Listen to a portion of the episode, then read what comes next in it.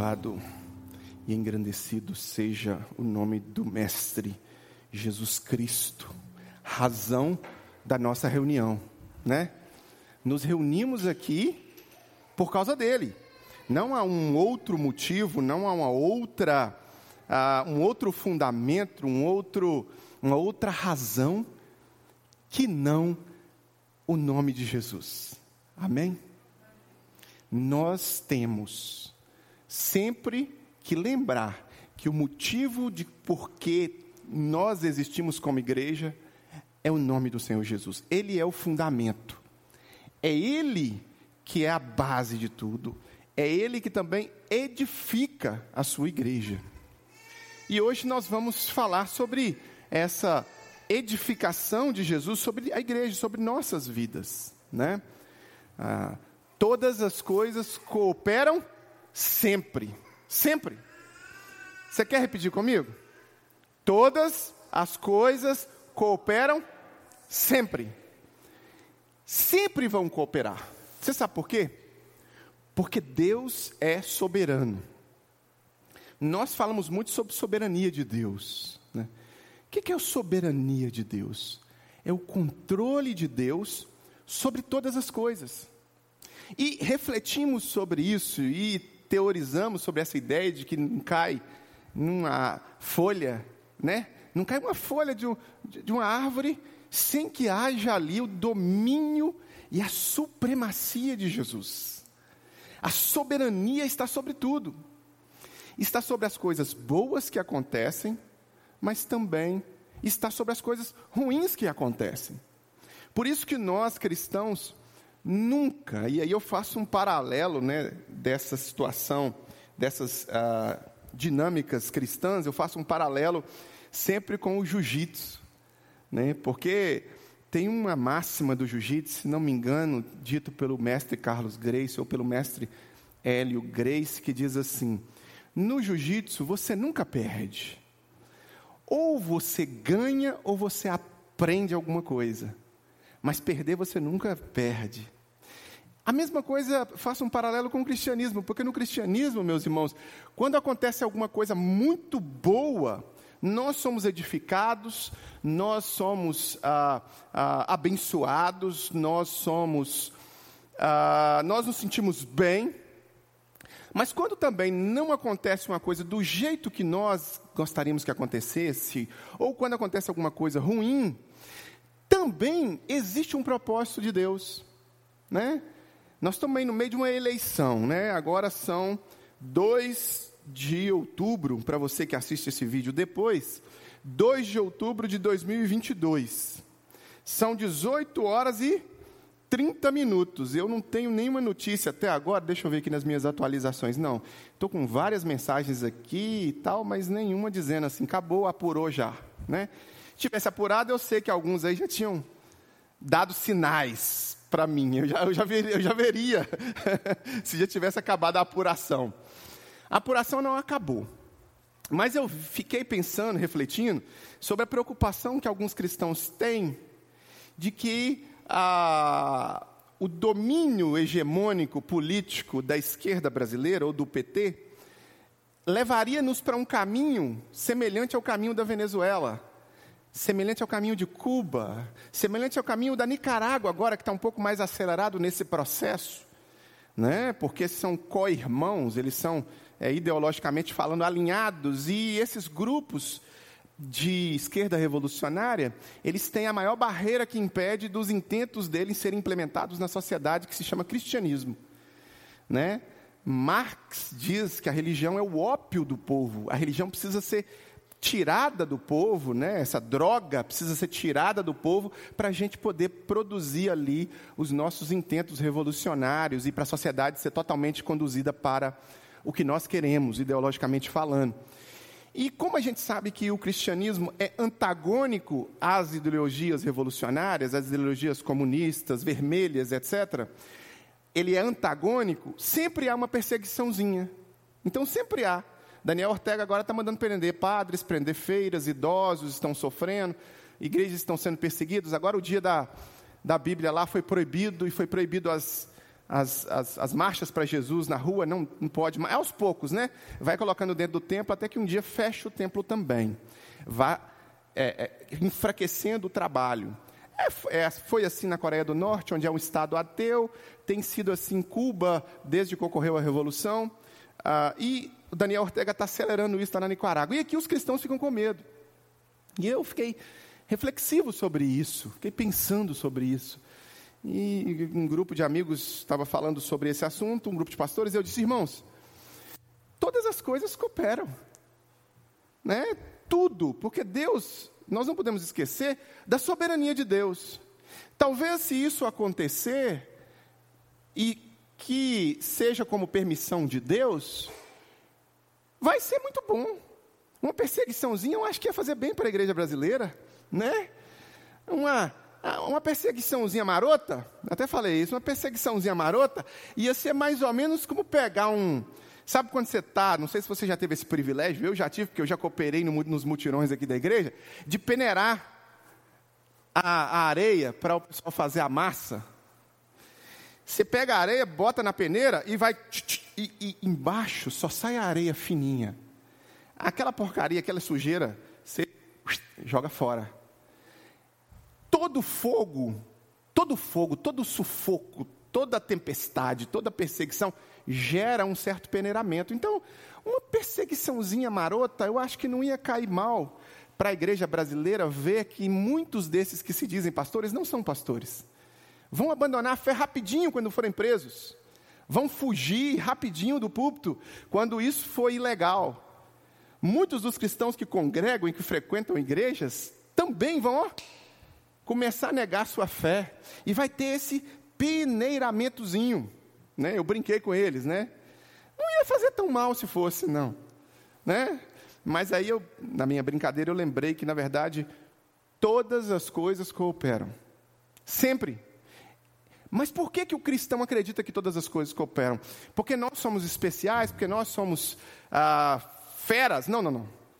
Porque o nosso Deus tem propósitos, tem planos, e por causa da soberania dele. Então, quando o apóstolo Paulo vai lá e escreve em Romanos, e eu quero ler para você, no capítulo 8, já falamos muitas vezes sobre esse versículo, e é um versículo que marcou muito a minha vida cristã, desde que eu me converti, é 8, 28, né? quando o apóstolo Paulo diz assim, a igreja de Roma, estendido a nós também, e sabemos que todas as coisas cooperam ou contribuem juntamente para o bem daqueles que amam a Deus e daqueles que são chamados segundo o seu propósito. Quando o apóstolo Paulo fala isso, ele está se referindo a nós, obviamente, igreja, né? ele está se referindo a mim, a você, mas ele está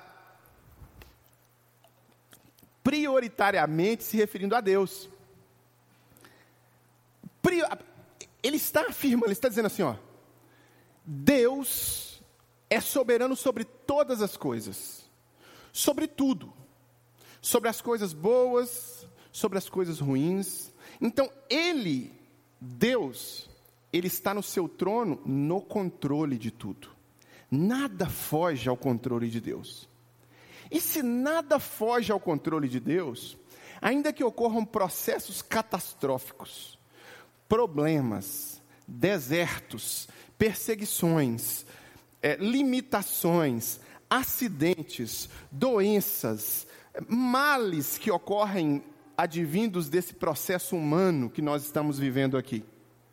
Males, ainda que ocorram essas coisas, todas as coisas cooperam para o bem daqueles que amam a Deus e que são chamados segundo o propósito de Deus.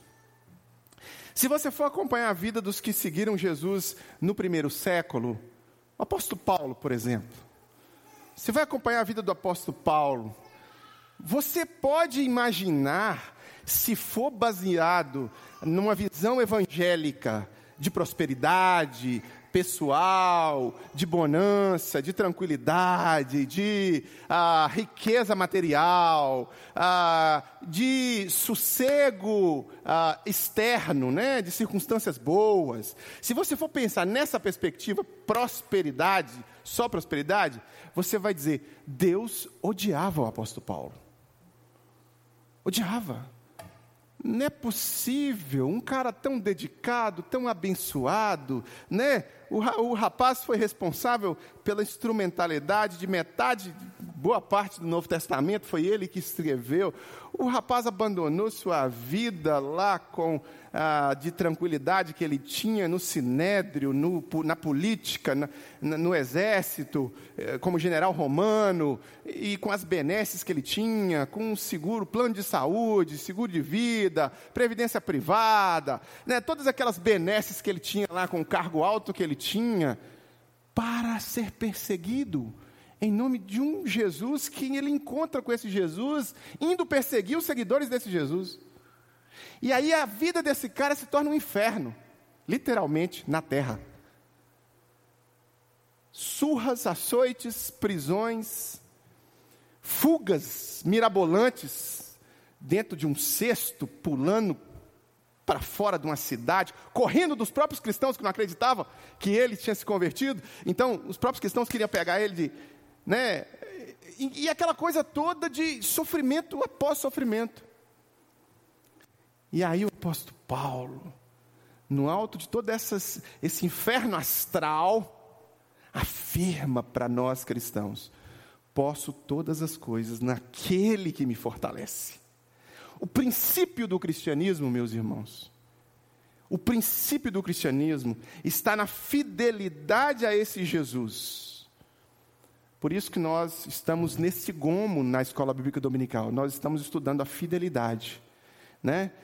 o princípio de que em Cristo eu posso todas as coisas. Muitos dos nossos irmãos, por ignorância ou por má fé, acabam distorcendo um pouco esse texto.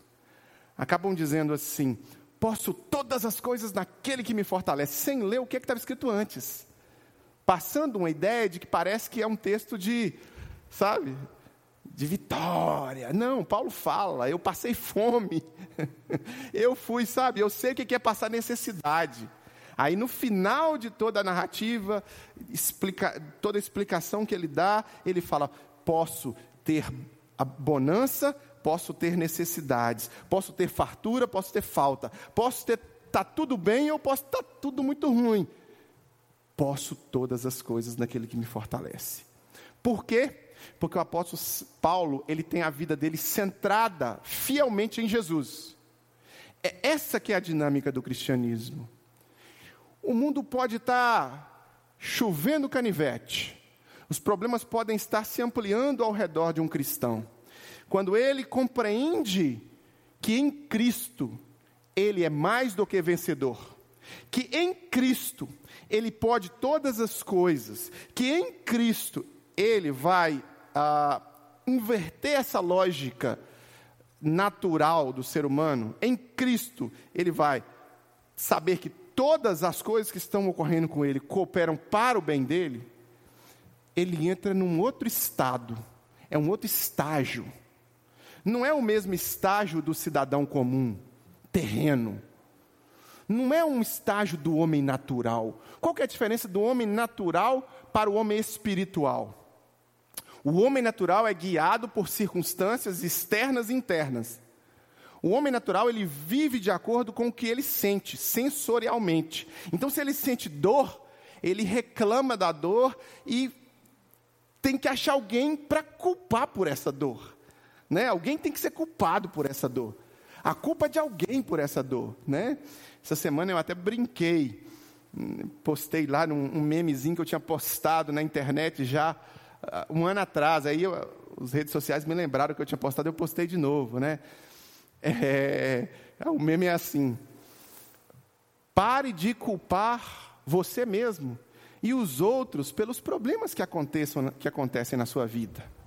Aprenda Feng Shui, o Feng Shui, e comece a culpar as coisas as posições das coisas, né? Porque Feng Shui é isso, é, é você, ah, não, as coisas estão dando errado para mim porque o móvel da minha casa não está bem organizado, não está bem alinhado com o, o astro tal, o astro tal. A gente sempre quer culpar o externo. A gente precisa culpar o externo, a gente tem necessidade. Adão fez isso. Quando Adão cometeu o que ele cometeu, ele culpou Eva. Quando Eva é confrontada, Eva culpa a serpente que o Senhor criou. Então, em última instância, a culpa é de Deus. O homem natural é assim, ele vive sensorialmente, ele vive do prazer, da dor, ele vive ah, guiado pelos desejos internos, pelos pelas, pelas propostas de sistematização externa. Por isso que o diabo tem uma facilidade imensa de manipular a mente do homem natural. É muito fácil. O diabo chega para o homem natural, por mais bonzinho que ele seja, coloca um prato na frente dele, aprazível. Um prato que o homem natural olha é aprazível, né? aprazo o, o desejo interno dele, então ele come. E pronto, isso vira um sistema cultural. O homem espiritual é diferente. O homem espiritual, ele não vive guiado pelas circunstâncias do seu próprio coração ou as circunstâncias que ocorrem ao seu redor. Ele vive guiado pelas promessas de Deus. E um servo de Jesus vive guiado pelas promessas de Deus. Uma delas é que todas as coisas iriam cooperar para o seu bem, se você é servo de Deus. Pastor, as coisas não estão dando certo, as coisas se complicaram todas as coisas cooperam para o bem daqueles que amam a Deus. Independente do que aconteça na vida de um cristão, quando ele vive no mundo espiritual e quando a vida dele está conectada a Jesus, a Deus através de Jesus, perdão, a Deus através de Jesus, ele consegue aplicar esse princípio. Quando você olha para ele, parece que está tudo, sabe, parece que está tudo ao redor cooperando para o mal dele. Mas ele olha para o redor, mesmo não entendendo as circunstâncias que ocorrem ao redor dele, ele olha para o redor e pensa que há uma promessa de Deus de que todas as coisas cooperam. Para o quê? Para o bem. Aí é que está. Nós não entendemos, às vezes, quando eu, quando você, passamos por dificuldades. Quando os nossos irmãos aqui do primeiro século passavam por perseguições, por exemplo. Né, mencionei a, a, vida do apóstolo Paulo, mas a gente pode pegar a vida de todos os cristãos do primeiro século que foram perseguidos. Todos. O que, que aconteceu, por exemplo, em Atos capítulo 7 para 8 ali? Jesus tinha encontrado com os nossos irmãos, Jesus tinha orientado, ficado 40 dias pós-ressurreição com eles, e tinha orientado que eles fossem por todo mundo pregando o Evangelho. Esses nossos irmãos foram cabeça dura. Eles continuaram fazendo um sistema religioso próprio. Jesus tinha falado: leve a minha palavra para todo mundo. Sabe o que, que eles fizeram? Eles continuaram pregando só para judeus, em Jerusalém e nas redores ali. E com essa cabeça dura, eles não obedeciam a, a, ao id de Jesus, né? Jerusalém, toda a Judéia, Samaria até os confins da terra. Foi a última ordem que Jesus deu. Essa foi a última ordem, Atos capítulo 1, versículo 8. O que, que esses nossos irmãos fizeram no capítulo 2, capítulo 3, capítulo 4, capítulo 5, capítulo 6? Ficaram ali naquela comunhão gostosa, fraterna, prazerosa, fazendo um churrasquinho e tal. Estava bom demais aquela comunhão. E na casa do pastor para comer jabuticaba, e não sei o quê. Estava bom demais. E eles não foram, eles não, sabe, eles não foram. E, e outra coisa, bem, bem seletivos, não anunciavam aos samaritanos. Isso só vai acontecer a partir do capítulo 11. Não anunciavam aos gentios. Não anunciavam para outros que não fossem judeus, de linhagem judaica, vindo das doze tribos, seletistas mesmo. Meus irmãos, por causa dessa falta de compreensão do que o mestre havia dito, precisou acontecer o quê? Perseguição, peneiramento. Oh, aleluia! Eu posso ouvir um glória a Deus pela perseguição? Ninguém dá glória a Deus pela perseguição. né, Rio? É uma perseguição. Glória a Deus, todo mundo. o povo foi cabeça dura. Os apóstolos foram cabeça dura. O poder estatal, os políticos da época, se sentiram incomodados e começaram a baixar decretos proibindo que os seguidores do Nazareno pregassem aquela palavra. O poder político da época, a estrutura política da época, começou a perseguir a mensagem da cruz. Irmãos nossos começaram a ser assassinados, um atrás do outro. E aí o apóstolo Paulo, então Saulo ali, consentindo na morte de Estevão, sendo apredrejado antes da conversão dele. O que, que acontece a partir dali?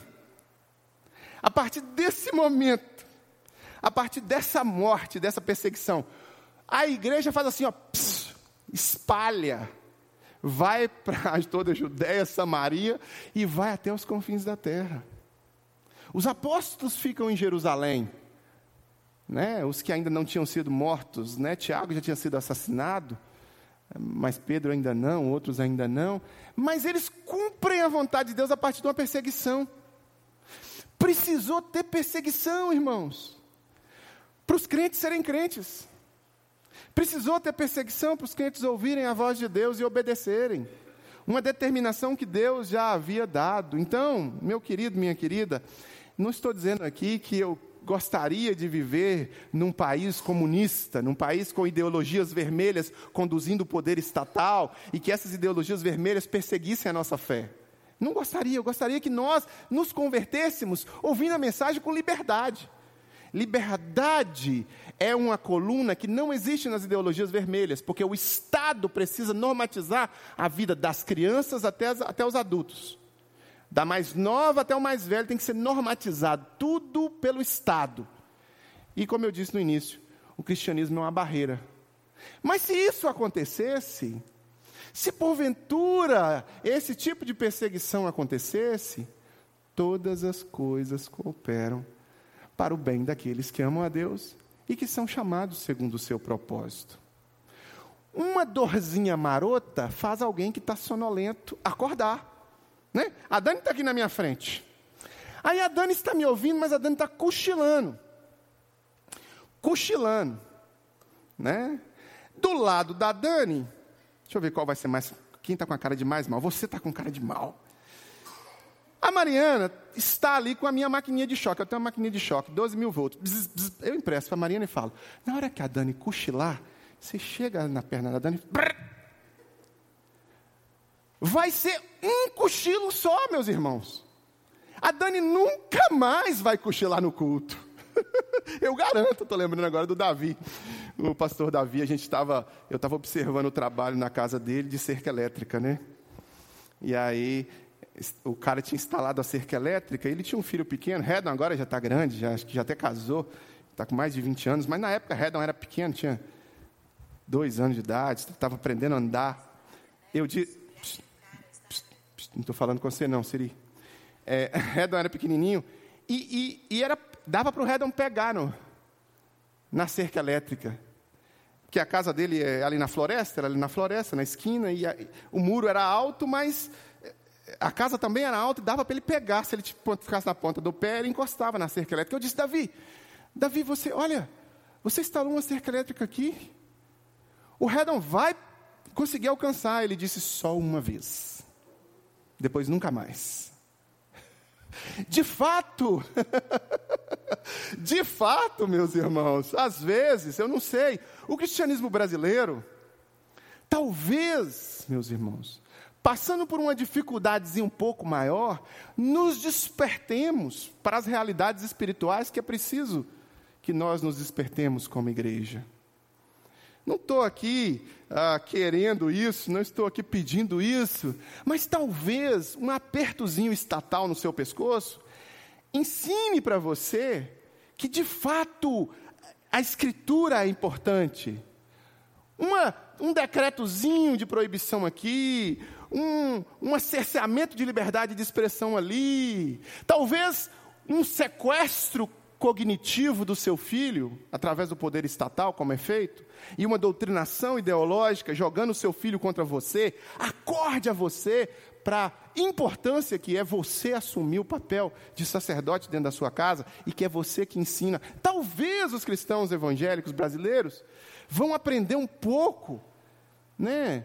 Talvez um Daniel Ortega aqui no Brasil faria bem para a gente, amigo de Lula, né, que Lula vive defendendo, faria bem para a gente, faria muito bem para a gente. Claro que muitos de nós que são joio, que não são cristãos, iriam se adequar ao sistema, iam fugir da igreja. Mas se você é um cristão, talvez você acordaria. Então, de todo, meus irmãos, nós temos que entender que Deus pega qualquer maldição e traz um contexto para essa maldição de bênção. E ele transforma a maldição em bênção. Dei esse exemplo ah, coletivo, mas eu posso dar exemplos individuais. Os problemas que você passa as dificuldades que você passa, o vale que você passa, o deserto que você passa, o, sabe, a, a fornalha de fogo que você passa. Os irmãos observam como que é feita uma espada, né? A espada, o ferro, ele precisa entrar em estado líquido. Olha que doideira. Você pega o minério e transforma em estado líquido. E depois ele é forjado ali no fogo. Né? Depois ele é. Aí eu fico vendo aqueles filmes onde eles têm esses ferreiros que fazem as espadas. É bonito demais, né?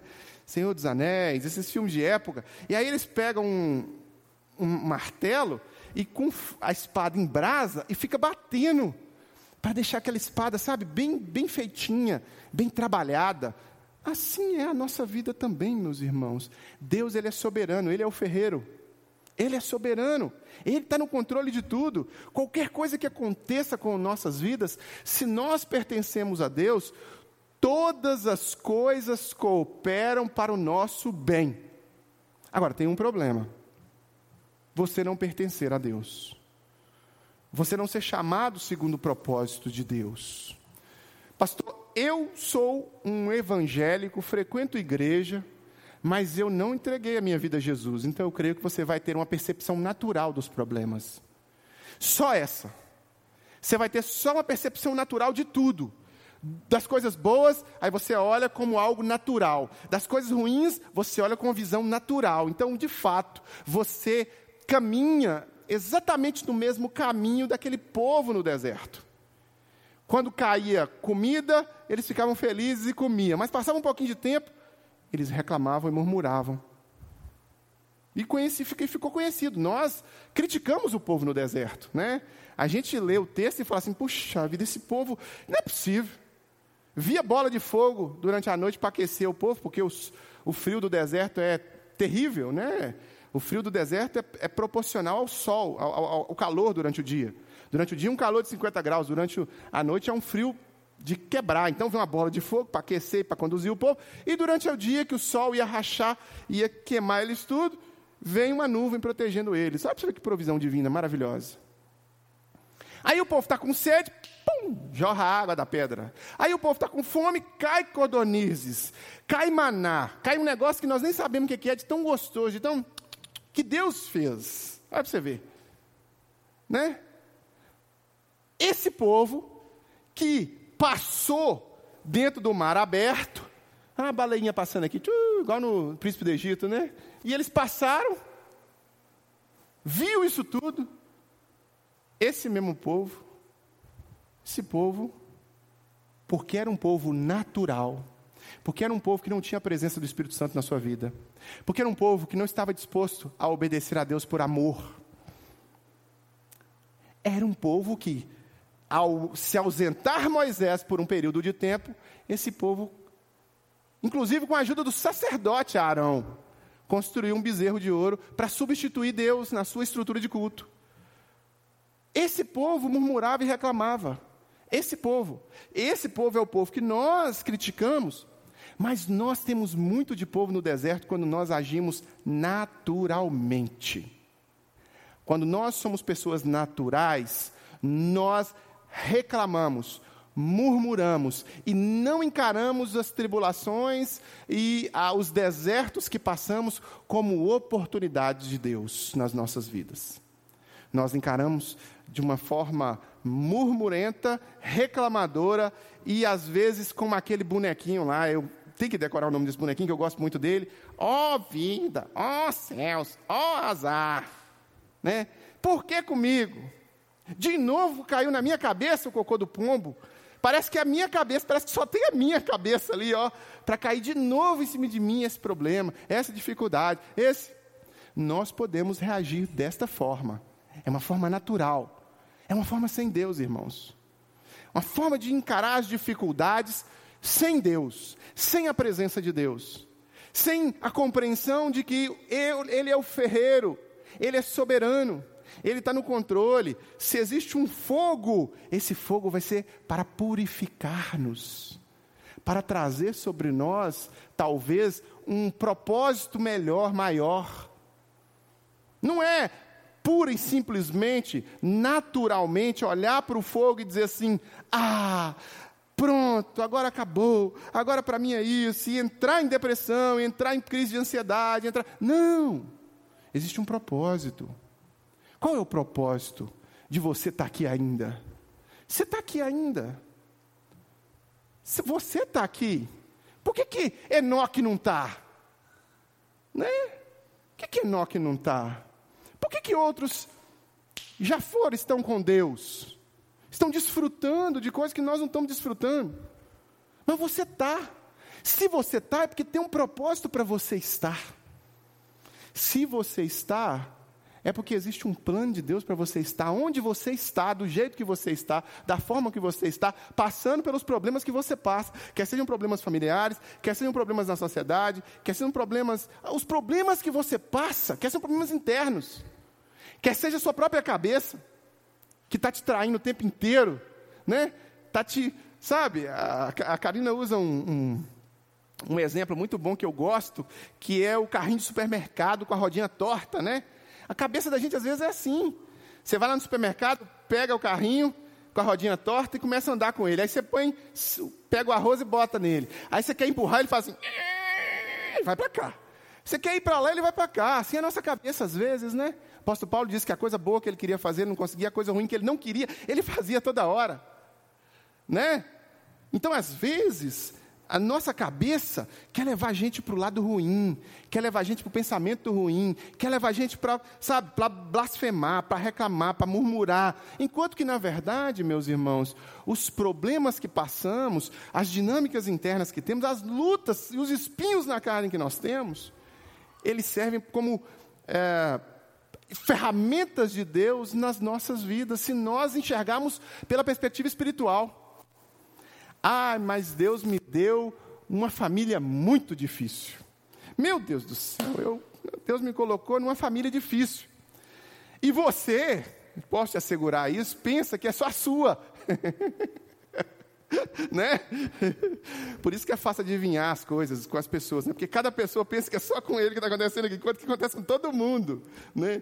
Todo mundo que senta no meu sofá, todo mundo que senta na minha clínica vai dizer: estou com problema na minha família todas as famílias. Né? Uma vez um professor meu entrou na sala de aula, respirou, estava saindo do consultório dele, ia começar a dar aula para a gente. Ele disse assim: Vocês que estão estudando é, para serem psicólogos têm que agradecer é, os pais. Aí a gente ficou pensando, por quê? Né? Alguém perguntou, por que, professor? Ele disse assim, porque são os maiores produtores de malucos que existem na nossa sociedade. E se não tiver os pais para, aí ele usou uma palavra lá, na cabeça do, do, dos filhos, nós não teríamos nenhum paciente para tratar. De fato, um lar disfuncional, como grande parte dos lares brasileiros é disfuncional, gera uma série de problemas nas crianças, nos adolescentes e por aí vai. Isso vai refletir lá na frente, né?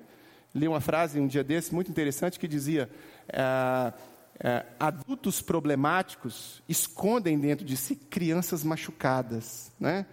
Houve um, uma falta de atenção correta ali, essa criança foi machucada e essa dinâmica foi levando para a vida adulta. Mas pau que nasce torto, carpinteiro de Nazaré endireita. Não morre torto. Não morre torto. não fica torto para sempre, porque aquele que está em Cristo, nova criatura é, as coisas velhas já passaram, isso que tudo se fez novo. Então, esse processo de, de plana, aí esse processo de plana, você já viu uma plana funcionando? Aqui, né, a madeira está toda torta, aí faz. Aí tira aquela casca. Se a madeira tiver receptor de dor no, no cérebro, a madeira vai sentir o quê? Dor. Está arrancando um pedaço da madeira. É isso que o fogo burilador faz conosco. É isso que os processos de sofrimentos fazem conosco. Nos elevam a um patamar espiritual maior. Processos que nos levam a refletir a nossa vida de uma outra perspectiva. E a tomar decisões, às vezes, melhores, se nós somos espirituais. Agora, se nós somos puramente carnais, naturais, nós encaramos a, nós não encaramos a soberania de Deus corretamente. E nós não encaramos que todas as coisas cooperam para o bem, para o nosso bem. E mesmo assim, há incluído aí os processos de sofrimento que nós passamos. As pessoas que nos fizeram mal, as pessoas que foram ruins para nós. Ah, pastor, mas você não sabe. Eu tive um pai muito difícil. Meu pai, oh, meu pai, zero. Meu pai, sabe?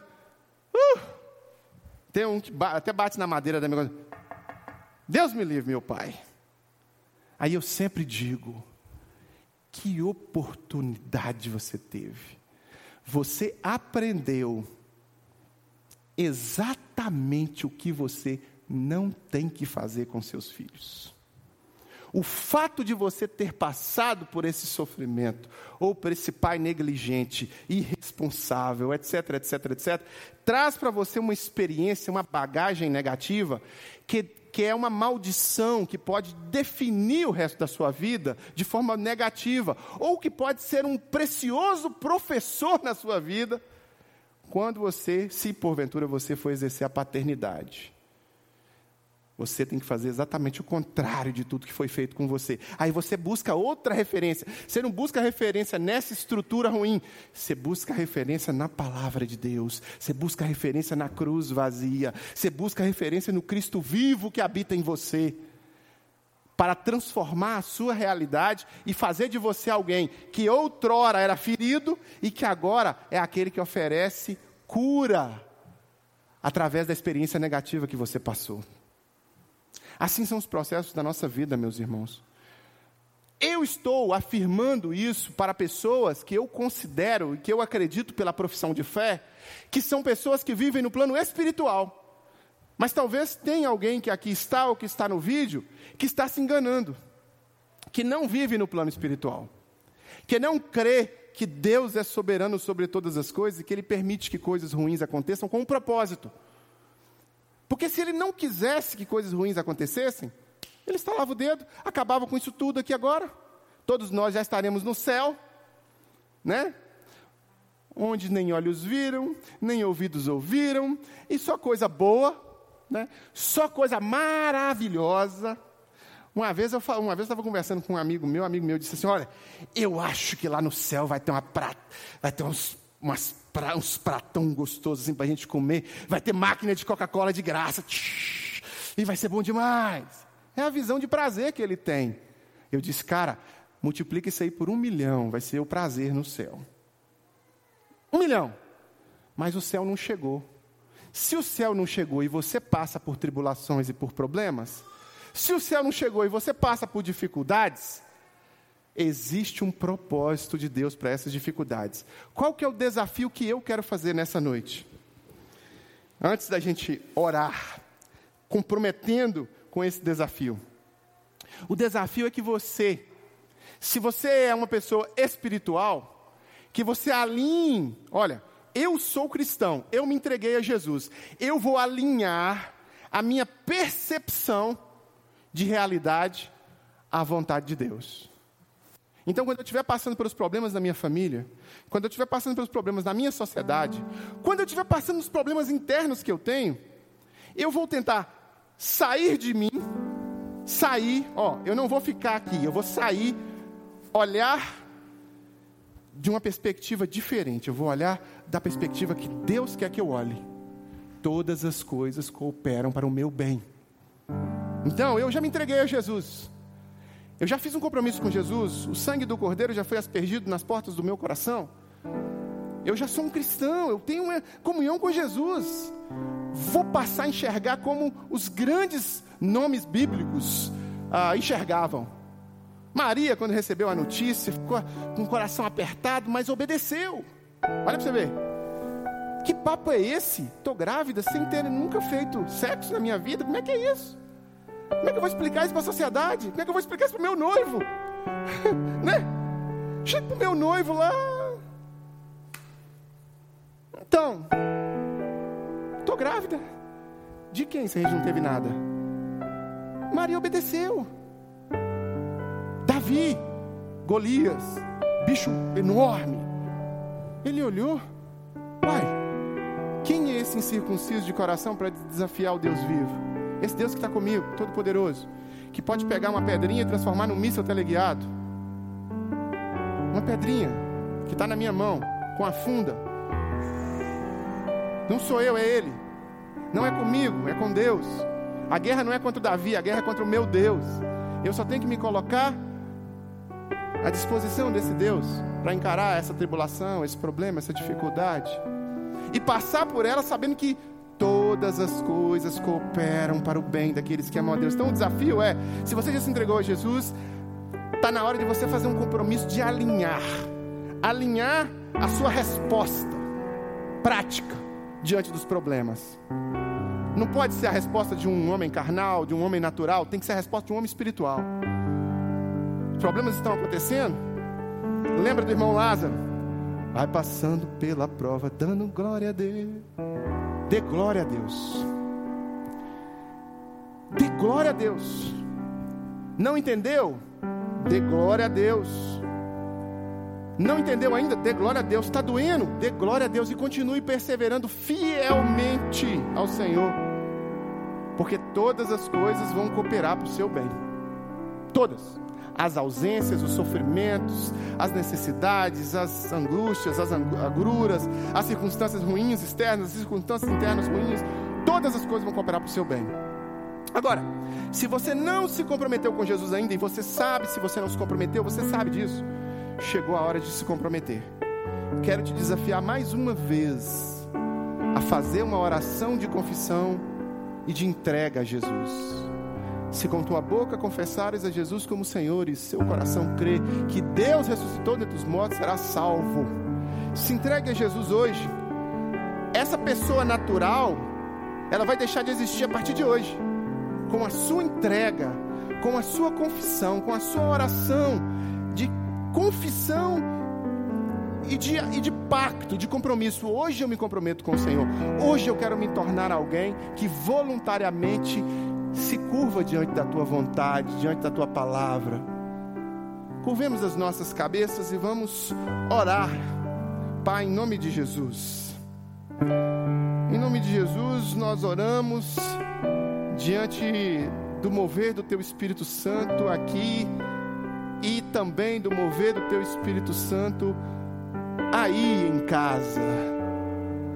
Teu Espírito move em nossos corações e o teu espírito favorece a compreensão, facilita a compreensão da mensagem do teu evangelho que é pregada.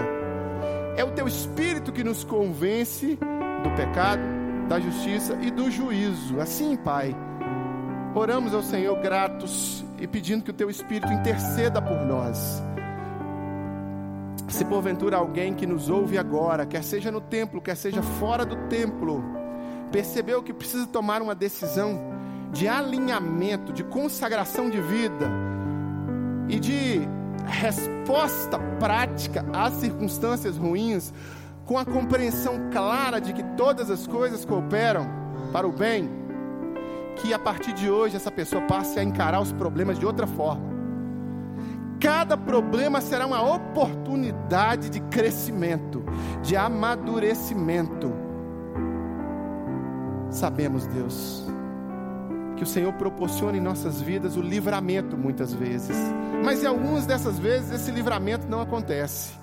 E se porventura não ocorrer em nossas vidas, que possamos desfrutar, desfrutar da tua presença no meio da tempestade e do que podemos aprender com isso e do que podemos evoluir com isso. Se porventura alguém aqui também, Pai, ou no vídeo, ainda não fez um compromisso sincero, uma entrega real, verdadeira, voluntária ao Senhor, uma entrega que vai levar essa pessoa às águas do batismo, como pública profissão de fé, à, à mesa da ceia do Senhor. Pai, em nome de Jesus, que hoje seja o dia deste compromisso, que o Teu Espírito Santo cele este coração de forma sobrenatural e que hoje ocorra esta confissão ao Senhor. No nome de Jesus, amém e amém. Irmãos, agora nesse momento temos momento de pedido de oração. Enquanto nós cantamos uma música, você tem a oportunidade de trazer o seu pedido de oração aqui à frente. Na sua cadeira tem o pedido de oração aí. Se porventura tem uma caneta, tem um papel, se porventura você tomou alguma decisão, pastor, eu tomei uma decisão. A partir de hoje, quero oração por essa decisão que eu tomei. Você pode colocar aí no verso do cartão de, do cartão de oração, está escrito assim: cartão de compromisso. Você pode marcar o seu compromisso, que nós vamos também orar pelo seu compromisso é, e pedir a Deus pelo seu compromisso. Você que nos acompanha pela internet também tem essa oportunidade através do e-mail contato arroba.